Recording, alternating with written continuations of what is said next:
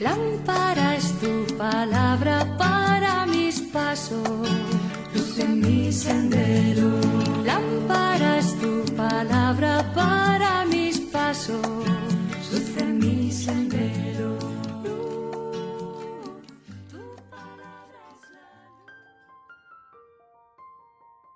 Del Evangelio según San Mateo capítulo 10 versículos del 7 al 15.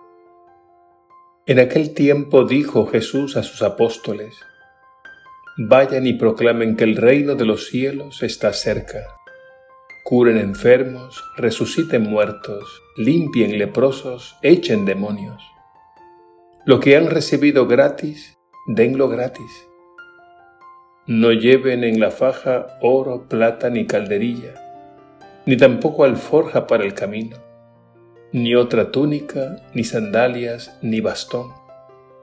Bien merece el obrero su sustento.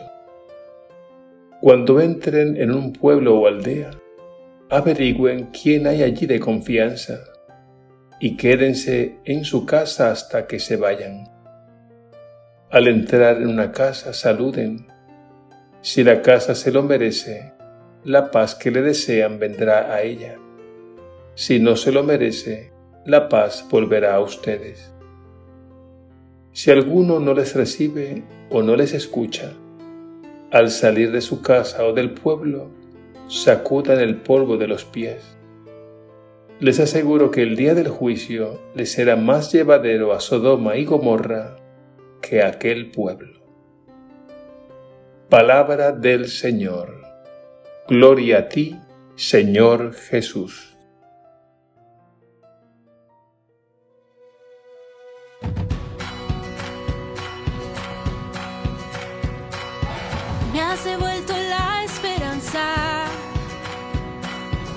Me has devuelto la sonrisa. Qué deleite siente mi alma en tu santa compañía, en tu santa compañía. No hay nada que me separe de tu amor, no hay nada que me separe Y es que tu amor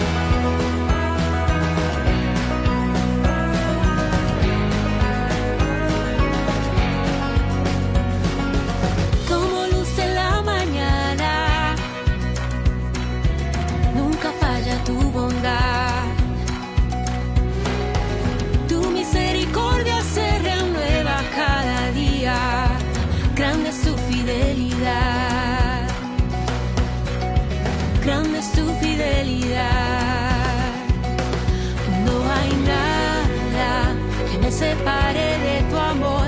No hay nada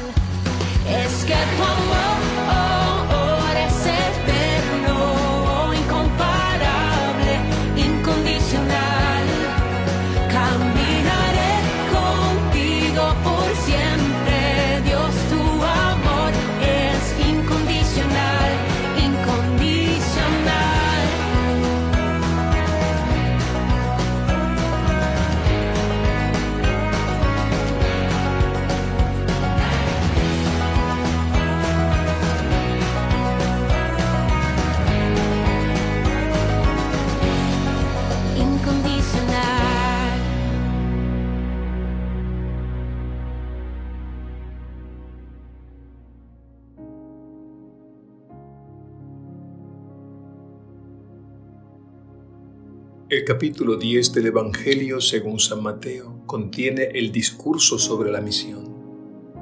Se trata de una serie de instrucciones que Jesús da a los discípulos misioneros de todos los tiempos. Comenzamos diciendo que la Iglesia no tiene otra misión que la de continuar la obra de Jesús. Mejor todavía, Jesús continúa su misión a través de la Iglesia, que es su cuerpo. Ahí estamos todos nosotros. Dios nuestro Padre tiene un plan de salvación para toda la humanidad. Y Jesús es el gran misionero del Padre. Él nos llama, nos capacita y nos envía, es decir, cuenta con nosotros para llevar adelante la misión de Dios. Y esta misión consiste en anunciar la buena nueva del amor de Dios capaz de liberar del poder del mal y de sanar a fondo a nuestra humanidad herida por el pecado, comunicando vida y esperanza a todos, comenzando por los últimos. Jesús también nos pide, como le pidió a los primeros enviados, que vayamos ligeros de equipaje, es decir, que realicemos la misión con un corazón desprendido y generoso por eso nos dice, no lleven en la faja oro, plata, ni túnica de repuesto, ni sandalias, ni bastón. Esto significa que no debemos poner nuestra confianza en nuestros medios y recursos, sino en Él, porque Él es quien garantiza el éxito de la misión. En realidad no necesitamos tantas cosas para nuestra vida y misión. Pobreza del misionero es un signo y una actitud de desapego a las cosas y a la vez un signo y una actitud de confianza en el único que hace eficaz la obra que nos ha encomendado. Luego Jesús nos pide que nos adaptemos a la realidad humilde allí donde nos toque servir. No debemos olvidar que la misión es un servicio de amor a los hermanos. Y esto implica salir de nosotros mismos, encarnándonos en la realidad concreta de las personas a las que somos enviados. Finalmente nos dice que si encontramos resistencia y rechazo, lo que debemos hacer es abrirnos paso y seguir adelante sin desanimarnos. No olvidemos que Jesús mismo encontró muchas oposiciones y resistencias, pero Él se abría constantemente paso en medio de las dificultades y continuaba su misión. Al final del Evangelio Jesús pronuncia unas palabras muy duras. Nos dice, les aseguro que el día del juicio les será más llevadero a Sodoma y Gomorra que a aquel pueblo.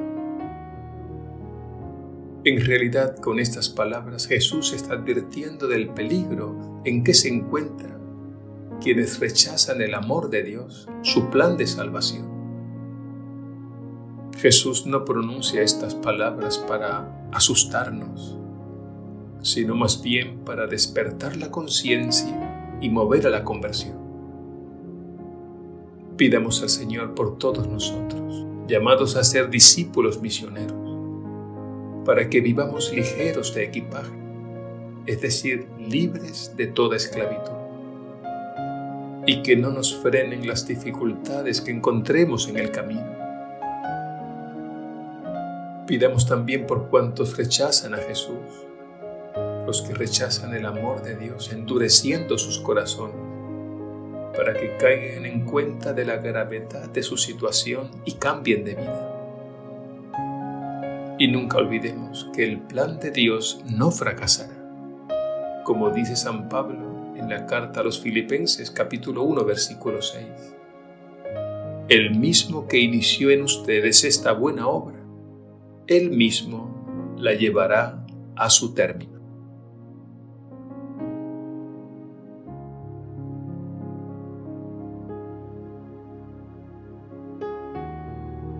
Señor Jesús, te damos gracias por elegirnos y enviarnos a continuar tu misión en el mundo, comunicando tu amor que es capaz de liberar y sanar a nuestra humanidad herida por el poder del mal. Bendice el trabajo de los misioneros que se encuentran en lugares difíciles, allí donde el Evangelio encuentra oposición. Y que nunca falten en tu iglesia hombres y mujeres comprometidos en la misión, con el corazón bien dispuesto a anunciar tu vida, pasión, muerte y resurrección hasta que vuelvas. A ti la gloria por los siglos de los siglos. Amén.